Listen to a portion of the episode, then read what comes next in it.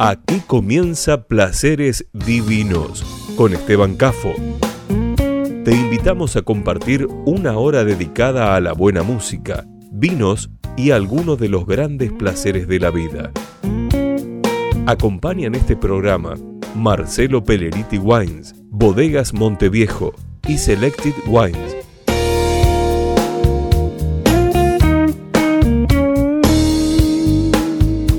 Seguimos también en Facebook, Placeres Divinos. Presenta este momento, Bodega Monteviejo.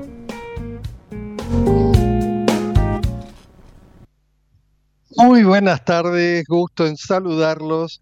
A las puertas del fin de semana iniciamos esta nueva edición de Placeres Divinos y hoy, como algunos de ustedes podrán haber visto en la comunicación previa, vamos a tener un invitado especial como cada programa trato de hacer contacto con aquellos que hacen esos vinos que después disfrutamos, a los responsables directos de elaborar esos vinos que son para muchos una pasión, un gusto, eh, y conocer más y de la mano de los que saben, ese es el objetivo de este programa. Así que hace tiempo me debía yo mismo el contacto con Roberto González, que es enólogo en Bodega Nieto Senetiner, un profesional de destacada trayectoria, eh, valga la redundancia, profesional, y eh, muy, con mucha riqueza de trabajo como para contarnos. Así que empezamos este programa con este anuncio, el que va a ser nuestro invitado especial de hoy. Abrimos con el primer tema musical y esperando que las comunicaciones funcionen bien, nos encontraremos en minutos con Roberto González, enólogo. Vamos entonces con el primer tema, Eric Clapton.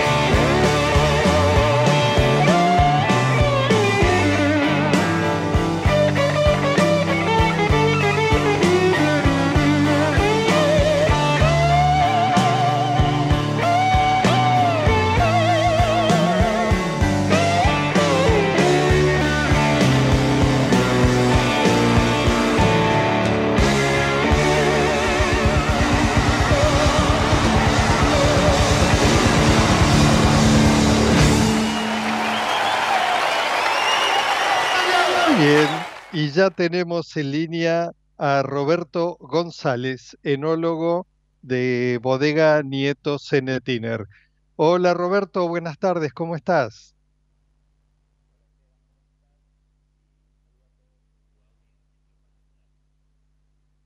Bueno, yo eh, tengo inconvenientes en escucharte eh, desde el estudio central de radio.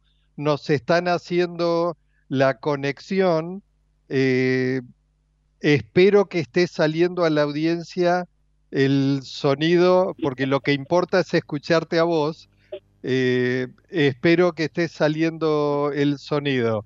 Eh, te decía, un gusto saludarte y ahora me están diciendo que está ok. Me avisan por canal interno. Un placer saludarte. En el anuncio al- a la apertura del programa anticipé que, como te había comentado a, a vos cuando acordamos esta charla, era una deuda que yo mismo tenía eh, de tener este contacto contigo dentro de el nutrido grupo de buenos enólogos que tenemos en nuestro país, eras una de las personalidades del vino que estaba yo en deuda en contactar, así que feliz, contento de tenerte. Eh, Bueno, muchas Roberto, gracias.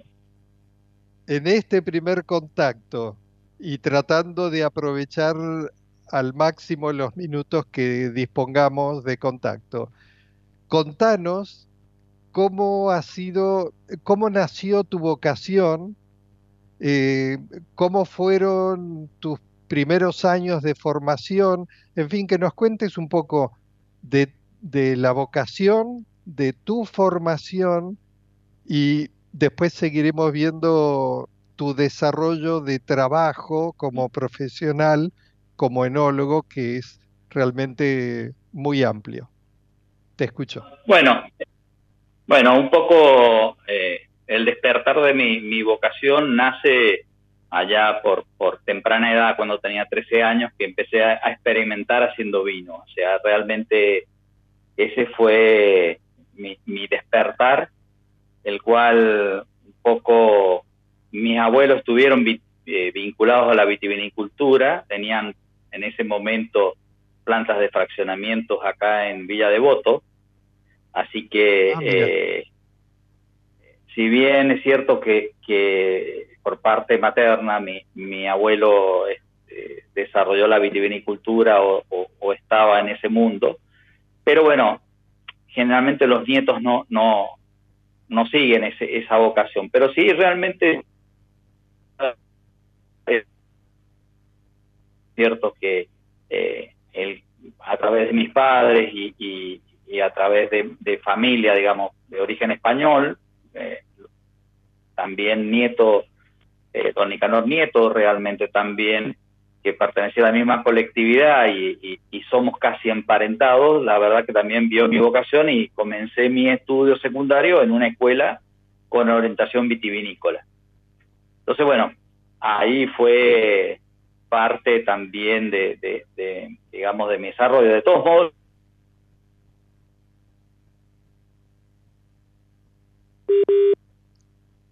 Ay, qué pena, se entrecorta la llamada.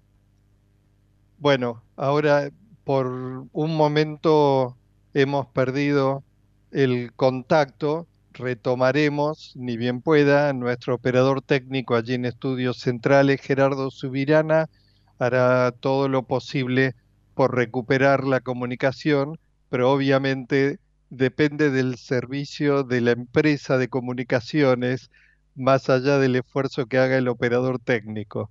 Eh, en el interín, mientras esperamos reponer esa comunicación, eh, comentarles que Nieto Cenetiner es una bodega clásica que nació hace ya más de 130 años, en 1888.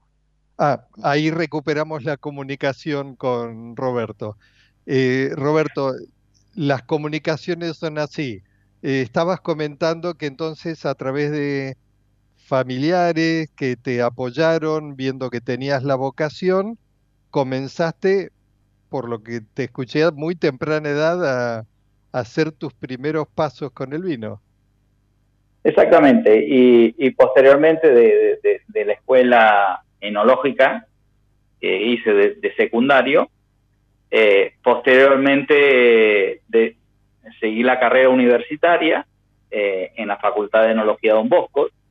Tuve la suerte de ser la última promoción del Padre Oreglia, toda una institución en el mundo vitivinícola argentino, digamos. Y hay dos, dos hitos o dos próceres en la industria vitivinícola. Eh, uno puede decirse que es Aimé Puyé, y el segundo es el, Padre Oreglia, Francisco Oreglia, que, fundó la primera universidad eh, de enología en América del Sur, que digamos, era tan avanzada en ese momento que era casi la única universidad de América, eh, copiando los modelos de, Francia e Italia. Bueno, y terminé mi facultad eh, recibido con medallas de oro. Eso me, me permitió, eh, digamos, también eh, eh, involucrarme en mi primer trabajo vitivinícola, que es una bodega hoy prácticamente que desapareció, eh, es ex bodegas Arizu, no la que ustedes hoy conocen como Luigi Bosca, sino hubo ah, otra bodega. La, otra, sí. Que es mucho más grande, que tenía el paño vitivinícola más grande del mundo, de 2.400 hectáreas, y yo fui el último enólogo de esa bodega realmente, ¿no? O sea, y el cual ese fue mi, mi, comienzo de desarrollo profesional, pero por otra parte mi, mi, mi, carrera también ha estado en el mundo de la docencia, así que he sido profesor de, la Facultad de, Enología de Don Bosco, eh, profesor de la Facultad de Enología la Juan Agustín Maza, que bueno, después hoy ya casi hay tres, cuatro universidades, facultades de enología en Mendoza, eh, y también he sido director de maestría, creado, he creado maestrías a nivel de, la industria vitivinícola. Y hoy actualmente soy presidente de la Academia Argentina de la Vida del Vino. O sea, siempre he estado en mi mundo eh, vinculado a la docencia y, al desarrollo profesional, digamos, eh, puramente, digamos, como elaborador de vino, digamos, ¿no? Así que, y bueno, como todo enólogo nos toca estar estudiando, me ha tocado estudiar en Davis, me ha tocado estudiar en, diversos, diversos países del mundo, eh, en Francia, en España, y bueno, y otro de los grandes temas y mi vocación es, eh, un libro que Bonarda, La Ruta de un Gran Vino, y también recientemente con otro gran historiador de Mendoza, compañero de mi primaria, de mi escuela primaria, que es Pablo Lacoste, un gran historiador de Mendoza sobre el mundo del vino, hicimos otro libro que es La historia del espumante argentino. Así que, y por parte de la Academia Argentina de Vino también eh, publicamos libros y bueno, estoy parte también en, ese proyecto, digamos, como presidente y como, eh, digamos,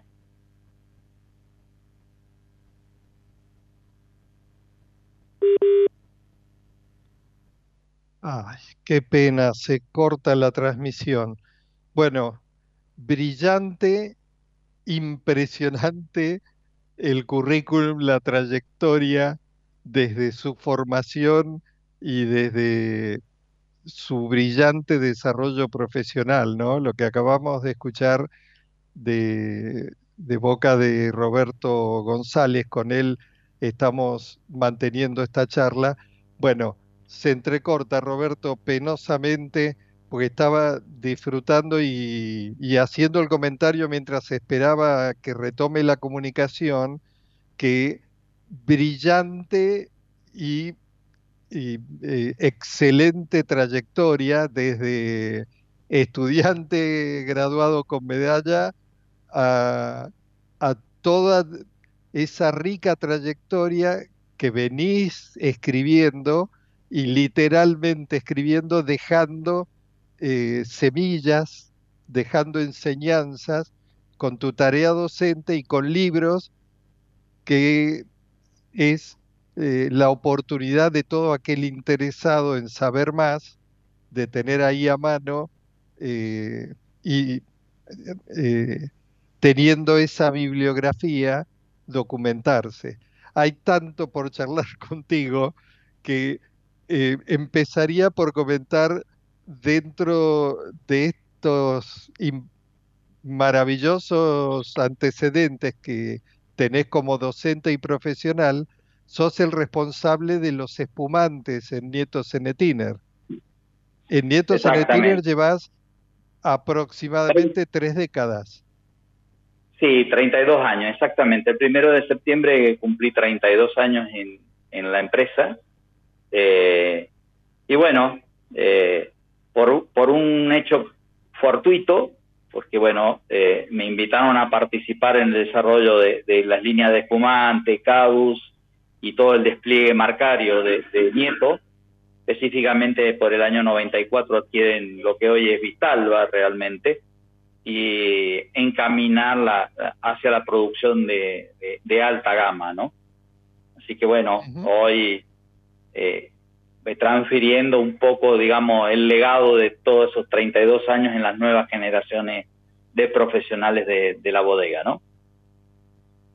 Sí, señor.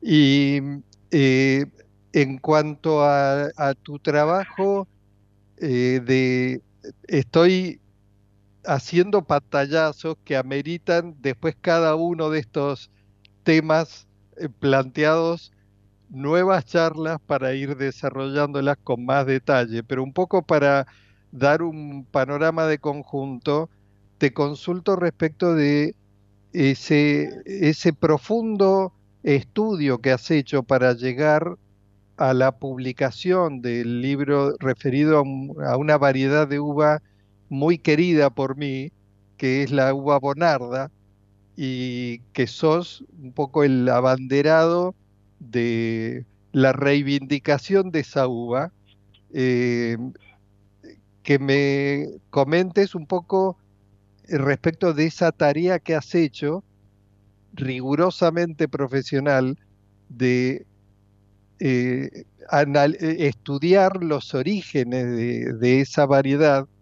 Yo digo siempre, conocer más ayuda a, consumir mejor eh, y a disfrutar más. en este caso, el conocer con más profundidad en todos los aspectos la, la variedad con la que estés trabajando eh, más tu observación empírica en el cultivo, te permite obtener lo mejor de esa variedad. ¿Cómo arranca ese estudio? ¿Cómo ha sido esa trayectoria de investigación respecto de la variedad Bonarda? Bueno, en realidad el proyecto nace temprano, digamos, antes del 2000. Lo que sí realmente en esa época nosotros ese vino lo exportábamos a Inglaterra, al Reino Unido, puntualmente, y bueno, como todo, como todo pasa, uno se va familiarizando con la calidad y, y, empieza a trabajarla de una forma de, delicadamente pensando en la alta gama. Eh, por el 2000 llegan, la cosecha del 2000 llega con premios y eso motiva nuevamente a, dar un nuevo enfoque eh, de profesionalidad y de estudios eh, a nivel, digamos, tanto a nivel agronómico como enológico, el cual todos esos trabajos que vienen del 2000 en adelante empiezan a materializarse en un libro, digamos, y, y cada vez más volcando eh, a mayor fuerza con la investigación científica y el rigor científico, ¿no? Parte, eh, esto no solo, eh, digamos, la experiencia propia, sino también empezar a bucear en, la bibliografía de, toda la, documentación que existe a nivel de las bibliotecas de Mendoza y de la Argentina sobre la historia de esta variedad. Sorpresivamente me encuentro con el primero que quien descubre esta variedad es Leopoldo Suárez. Leopoldo Suárez es un, uno de los primeros enólogos después de la escuela de Puyet, es, es otro de los grandes enólogos que, que, se vuelve a refundar esa escuela de Puyet y, y ahí él la describe con lujo y detalle realmente, ¿no? Entonces esta documentación había sido perdida, eh, está en un libro, el primer libro de ampelografía sobre varietales cuyanos, y posteriormente cuando empiezo a, investigar el censo del 36, digamos 1936, la describe, y, y posteriormente no solo termina, digamos, con, con toda la investigación de Argentina, sino que salto al continente europeo a investigar, me puedo, dotar de, de toda la, los, los, manuscritos y todas las cartas, digamos, de, casi del primer censo después de la creación de la primera República Francesa, donde la variedad también se nombra la variedad. Eh, esto gracias a, a, historiadores e investigadores de, de, la zona de, de Francia, Italia, Suiza, que me permiten eh, eh, hallar documentación y realmente me encuentro la persona que, que, también trabaja en Francia, que es en la Saboya, que es eh, Michel Grisard, también es como si fuera el Roberto González del, lado, digamos, de Francia. Y nos, pusimos a estudiar y bueno, un poco el libro, una conclusión de todo ese estudio. Y no solo, no solo estudiar, digamos, en, en Europa, sino que también saltar eh, a América, digamos. En América también la variedad existe, existe eh, en Estados Unidos, se la llama Charbonneau o Charbono. Claro. Y bueno, esto realmente hace... Eh, el, el, ser de origen de la Saboya, vos sos la autoridad en el tema, así que corregime si de no ser así los primeros registros eh, de esta documentación que se pueda encontrar, eh, Saboya es una zona que en algún momento perteneció a Italia y eh, así que de hecho la Casa Real italiana, así como los Borbones son la línea familiar de la corona española, la línea del último, de la última monarquía que hubo en Italia era la Casa de Saboya. Exactamente. E, e, eh, Victorio Emanuele, el rey de Italia, era de la Casa de Saboya. Exactamente. Lo que pasa es que Saboya hoy pertenece a, la actual Francia, porque fue entregada, digamos, en, la unificación de los distintos reinos de Italia fue entregada. Eh, el rey de Saboya entrega digamos, a Francia en favor, digamos, de, digamos, promueve Francia la, la, unificación de los reinos de Italia. Entonces, bueno, eh, esa es la razón por qué hoy Saboya es Francia, pero bueno, ha sido una zona fronteriza, digamos, ¿no? Claro, eh, claro. Entonces, fronteriza me refiero al límite de, eh, límites entre Italia y, y Francia.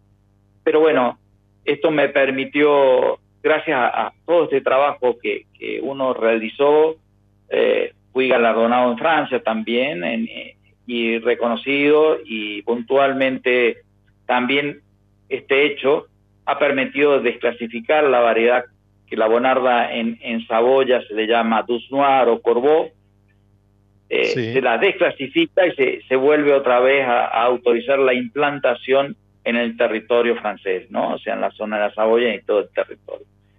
Y es tan eh, interesante todo este hecho que en este último tiempo se ha sumado una nueva vitivinicultura a nivel mundial en la producción de Bonarda, que es Bolivia, ¿no? O sea, y Bolivia está trascendiendo con, con Bonarda, lo cual muestra también una, digamos, que la variedad tiene una amplitud geográfica cada vez eh, más interesante, digamos.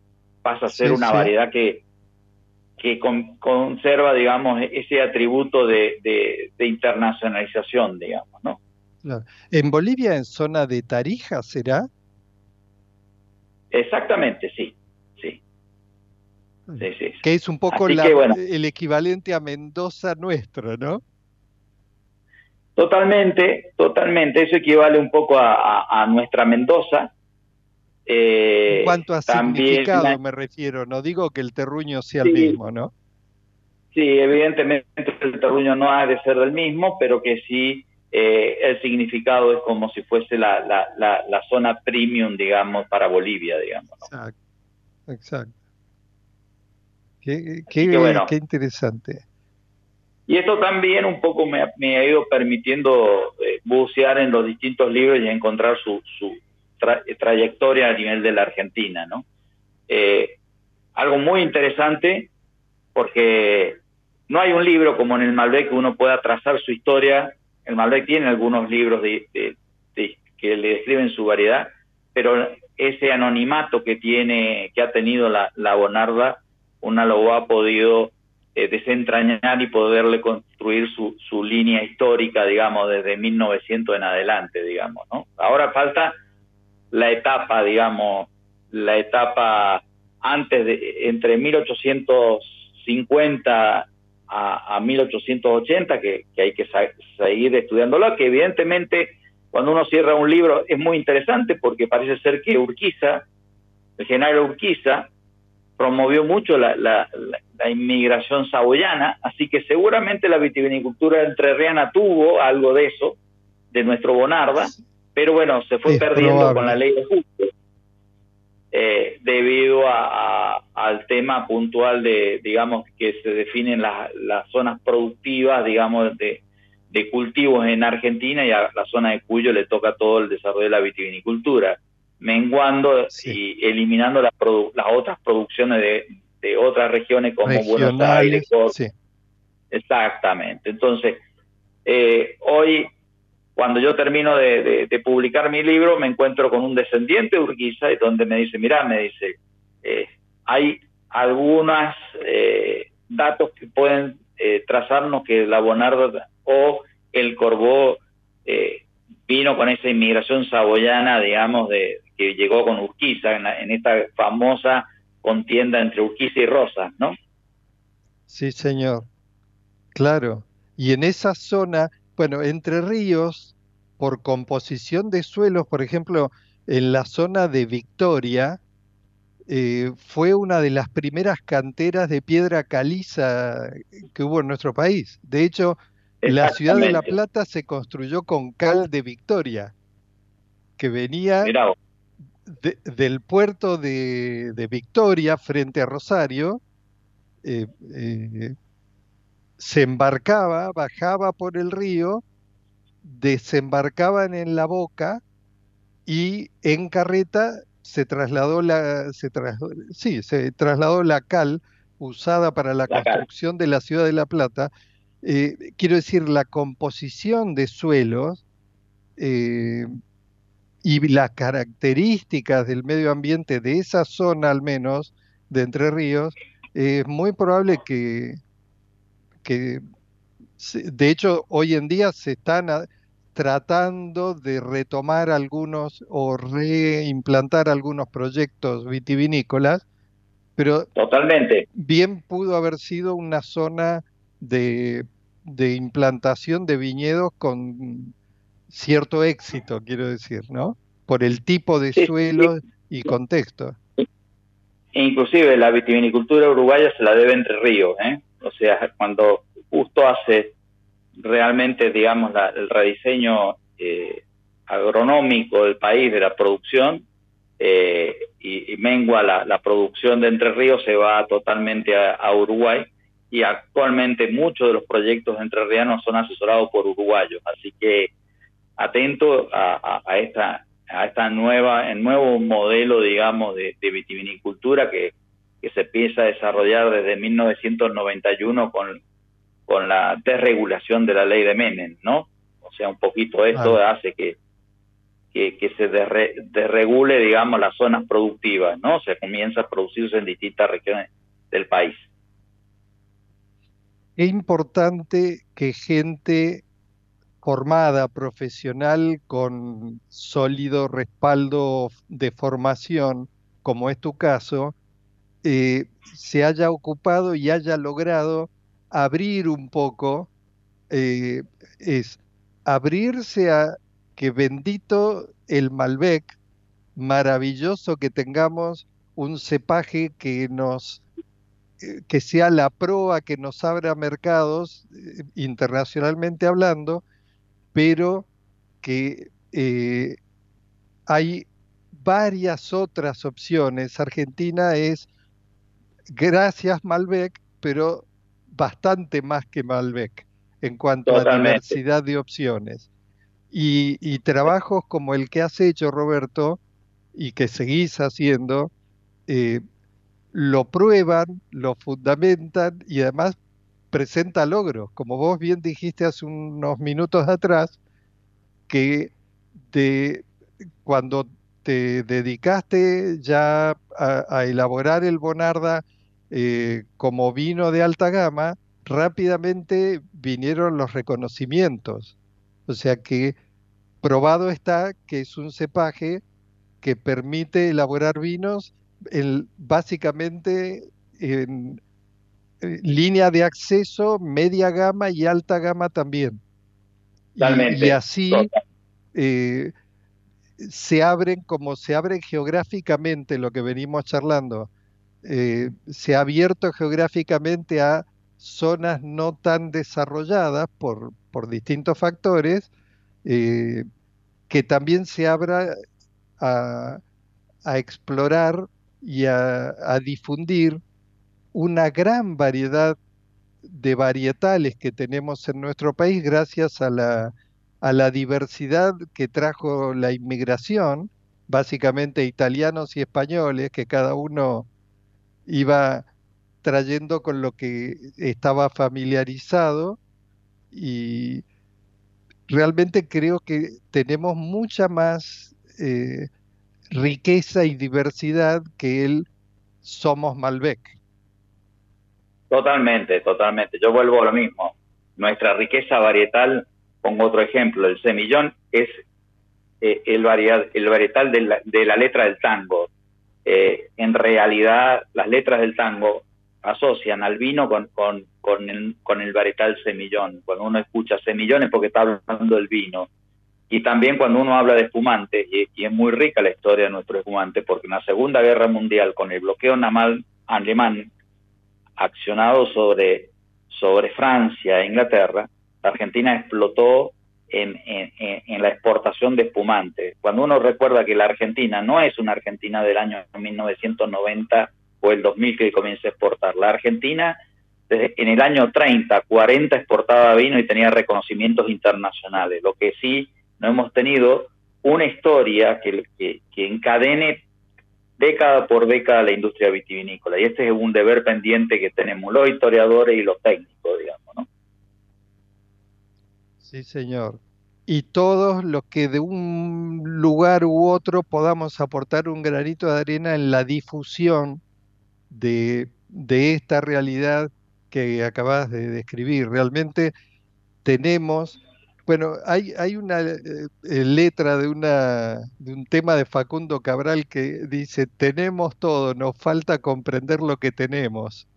y un poco parafraseando eso, es decir, hay un potencial enorme en la vitivinicultura, eh, contamos con profesionales realmente de gran nivel y venimos eh, con una historia muy rica en ese sentido, pero probablemente producto del contexto país económico, socioeconómico, eh, no se haya tenido la, suficiente constancia, consistencia, como para que todo ese potencial se, se muestre en la, la en el en, en, eso, en el eh, todo la, la, calidad y todo lo que puede dar.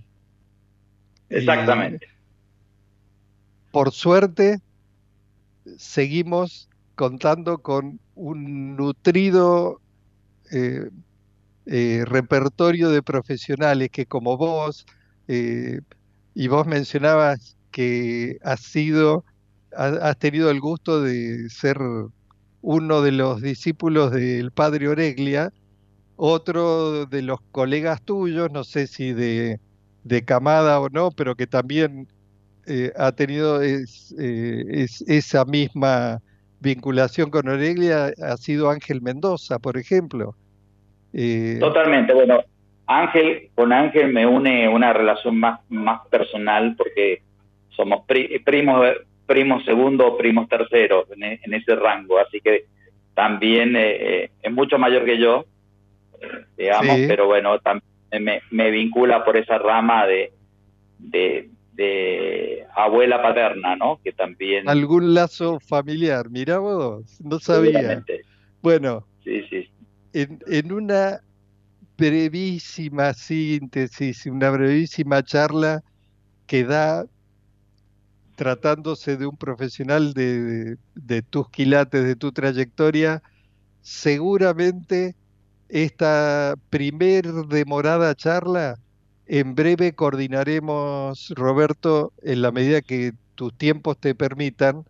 Eh, me encantaría porque es interminable la posibilidad de aprender de gente como, como en tu caso, con semejante trayectoria y, y bueno, seguir aprendiendo. La verdad es un lujo haberte tenido este, este rato, estos minutos de programa que seguramente han enriquecido a, muchos de nosotros el escucharte y tenemos seguramente mucho más que aprender de charlas contigo. Así que si te parece, en, en breve nos volvemos a comunicar y vamos a ir abordando ya eh, por partes y con un poco más de detalle lo que en el mundo del vino vaya llamando la atención y hacia donde vaya discurriendo la, la, charla,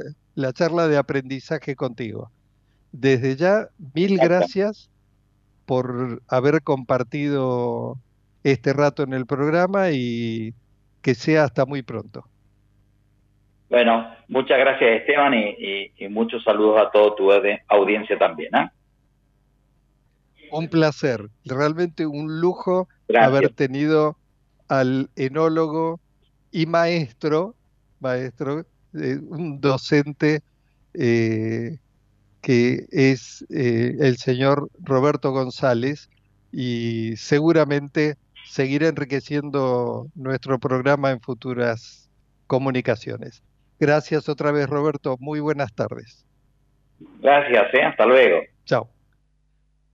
Muy bien, y lástima que la comunicación no ha sido eh, todo lo buena que hubiese deseado, pero hasta aquí llegamos, se ha hecho entrecortada y larga, así que ahora vamos con un corte breve y volvemos con la receta de la semana, que tras un tema musical, receta de la semana para compartir con un buen Bonarda homenajeando a nuestro invitado especial de hoy. Ecomedios.com AM1220. Estamos con vos. Estamos en vos. American and Merit Hoteles. Primera cadena hotelera argentina. 3, 4 y 5 estrellas. Más de 20 destinos de Argentina y el Cono Sur Aprovecha el código promocional Puro Branding con el 10% de descuento para los hoteles Amerian Córdoba Park, Amerian Executive Córdoba, Amerian Buenos Aires Park, Merit San Telmo y Amerian Executive Mendoza Hotel hasta fin de año. No válido para fines de semana largos. Amerian and Merit Hoteles. Hoy podemos decir orgullosos que en Vicente López tenemos las escuelas municipales más modernas y tecnológicas de Argentina. No para ganarle a nadie, para que ganen los chicos. Vivamos Vicente López. ¿Cuándo fue la última vez que te tomaste un respiro para ver un amanecer? Descubriendo lugares distintos que te hacen soñar, emocionar. Lugares que se convierten en felicidad cuando compartís ese momento con amigos? ¿Cuánto hace que no te tomas un respiro para descubrir algo distinto? Catamarca es mucho más que un destino. Espacio cedido por la Dirección Nacional Electoral. Unión por la Patria. Axel Kisilov, Verónica Magario, candidatos a gobernador y vicegobernadora de la provincia de Buenos Aires. Lista 134. Espacio cedido por la Dirección Nacional Electoral. La pelea por nuestros derechos es ahora. Ni cómplices ni sometidas. Miriam Bregman, presidenta. Nicolás Vicaño, vice. Frente de izquierda. Lista 136. Espacio cedido por la Dirección Nacional Electoral. Tener un país federal vale, porque eso significa que trabajar, estudiar, cuesta lo mismo en cualquier rincón de la paz. Precisamos un país normal. Juan Schiaretti, presidente. Florencio Randazzo, vicepresidente. El voto que vale para ser un país normal. Hacemos por nuestro país. Lista 133. Espacio cedido por la Dirección Nacional Electoral. Argentina tiene todo, pero los argentinos no tenemos nada. Tenemos un país rico, pero más de la mitad de los chicos no tienen para comer. Te propongo terminar con el kirchnerismo de verdad y para siempre. Los argentinos tenemos todo, todo para ser un país ordenado. Cristian Ritondo, candidato a diputado nacional por la provincia de Buenos Aires. Juntos por el cambio, lista 504. Informate en ecomedios.com. Seguinos en TikTok, arroba ecomedios 1220. Okay, here's this one.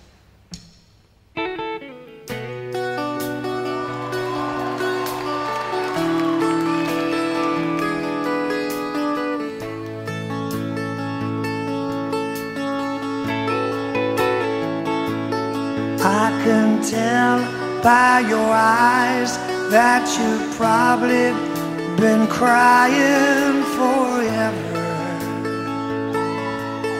Oh. And the stars in the sky don't mean nothing to you, they're a mirror.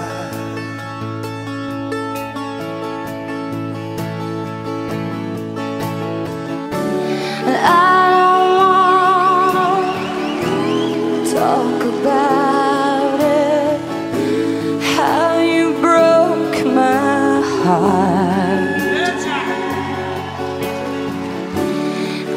I stay here just a little bit longer, if I stay here, won't you listen to my heart?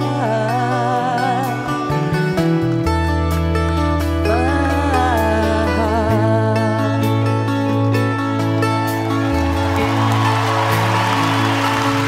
If I stand all alone, will the shadows hide the colors of my heart?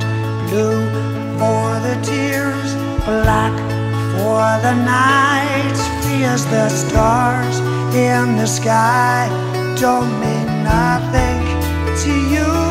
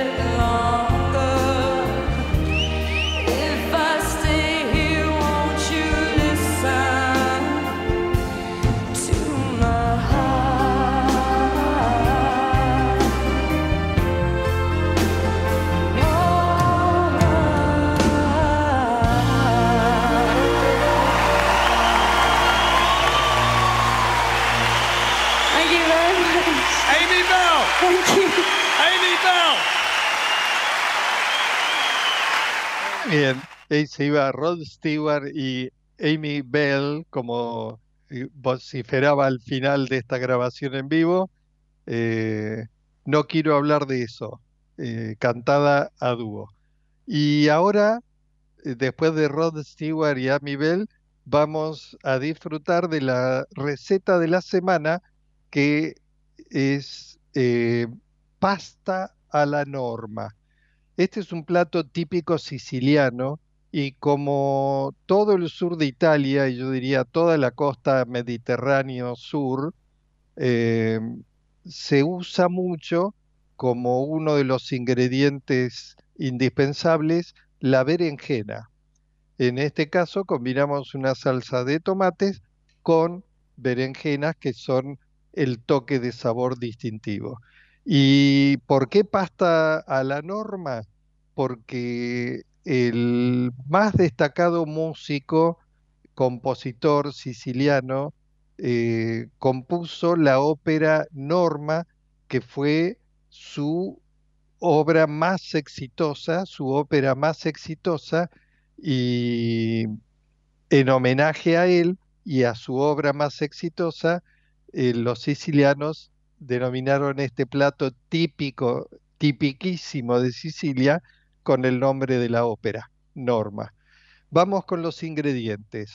Para cuatro porciones, mostacholes pueden reemplazar por alguna otra pasta corta, como por ejemplo los pene rigate, pero lo, típico son mostacholes, 400 gramos, una berenjena mediana, eh, si pueden conseguir ricota de oveja salada, sería ideal, que es el ingrediente original eh, siciliano.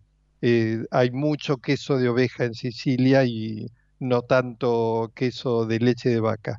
Pero bueno, si no consiguen, un buen parmesano, un buen parmesano eh, rallado, 150 gramos.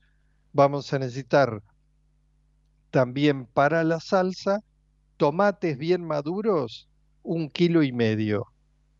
Eh, cuando vean esos tomates que están bien rojos, bien maduros, que empiezan ya a ablandarse un poquito, son ideales para hacer una rica salsa.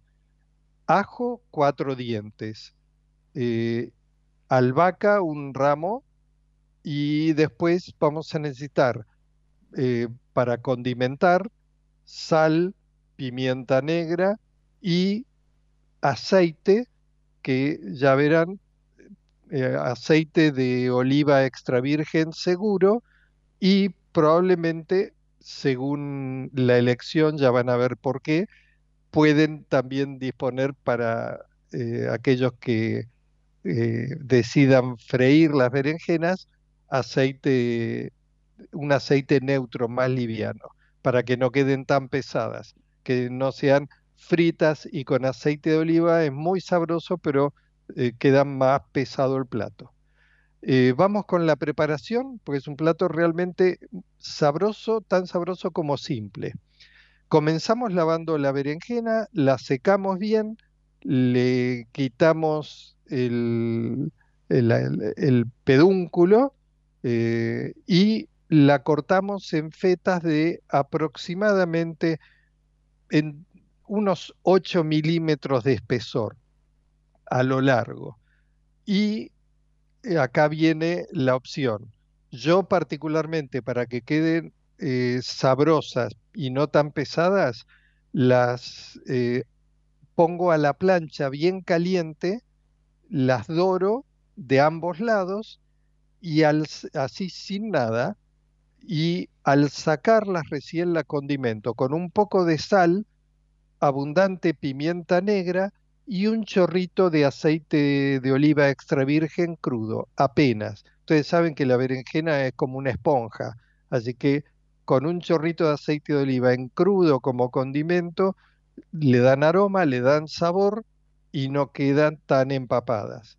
En el caso de freírlas, tienen que eh, cuidar de freírlas en aceite bien caliente para que se sellen y no absorba tanto aceite y pueden freírlas tanto en aceite de oliva como en un aceite neutro más liviano. Eso es eh, a criterio de cada uno de ustedes. Yo ya les comenté, las preparo asadas y luego condimentadas con oliva y pimienta, sal también. Em, en una sartén aparte, después de reservar las berenjenas que hemos asado y condimentado, en una sartén aparte calentamos un par de dientes de ajo em, machacados para que suelten todo su sabor y aroma. Eh, agregamos los tomates cortados en cuartos y unas hojas de albahaca. Em, salamos y dejamos eh, cocer eh, semitapados por unos 30 minutos aproximadamente, al cabo de los cuales la salsa ya va a estar formada, los tomates bien maduros cortados en cuartos ya están totalmente deshechos y de vez en cuando vamos revolviendo. En el caso que se seque demasiado, podemos agregarle un poquito de agua según necesidad, pero necesitamos que se concentre, se, se espese la salsa, no que quede demasiado líquida. Cuando notemos que esté bien cocida, al cabo de esos 30 minutos aproximadamente, retiramos el albahaca, el ramito de albahaca que le pusimos para saborizar, retiramos el ajo machacado que ya cumplieron su función de aromatizar ambos y, saborizar. Y tienen dos opciones, usar así en rústico tal cual está o pasarla por un tamiz para lograr un puré suave, un puré de tomate sin eh, la piel sin las semillas del tomate mismo, ¿verdad? Eh, eso es a gusto de cada uno. Yo a veces lo, lo cuelo y a veces lo uso así en rústico, según el momento. Eh, colocamos la salsa nuevamente en, en una sartén, le agregamos un diente de ajo machacado nuevo, y unas hojas nuevas, hojas de albahaca frescas, y para seguir saborizando y dejamos en cocción otros 40 minutos aproximadamente. En el mientras tanto podemos servir abundante agua con sal gruesa que echamos cuando el agua empieza a romper el hervor, no antes. Y allí cocemos la pasta a razón de 100 gramos de pasta por cada litro de agua. O sea, la pasta tiene que eh, estar cómoda en abundante agua. Una vez que esté al dente o casi al dente, diría yo, retiramos la pasta, la volcamos dentro de la sartén con la salsa, mezclamos bien, de ser necesario agregamos un poco del agua de cocción de la pasta y una vez mezclado durante un par de minutos que termine la cocción de la pasta y se integre bien, eh, absorba los sabores de la salsa, le vamos la vamos a servir, le agregamos en el plato un par de rodajas de la berenjena que hemos asado y condimentado previamente, le rayamos el queso, el queso de calidad, si tenemos ricota salada mejor, si no un buen parmesano y unas hojas de albahaca para terminar el plato, albahaca fresca en el mismo plato. Servimos con un rico bonarda es un vino que va muy bien con pastas, con este tipo de pastas, bien naturales, eh, bien sabrosas, con esa intensidad característica que le da la berenjena. Y hasta aquí llegamos. Vamos, nos vamos disfrutando el último de los temas que entra en el programa de hoy dentro de los seleccionados, que es el tema 3. Gracias Gerardo Subirana por la operación técnica y a ustedes un cordial saludo. Espero hayan disfrutado de la charla con Roberto González. Nos vemos y nos escuchamos el viernes de la semana que viene con más placeres divinos.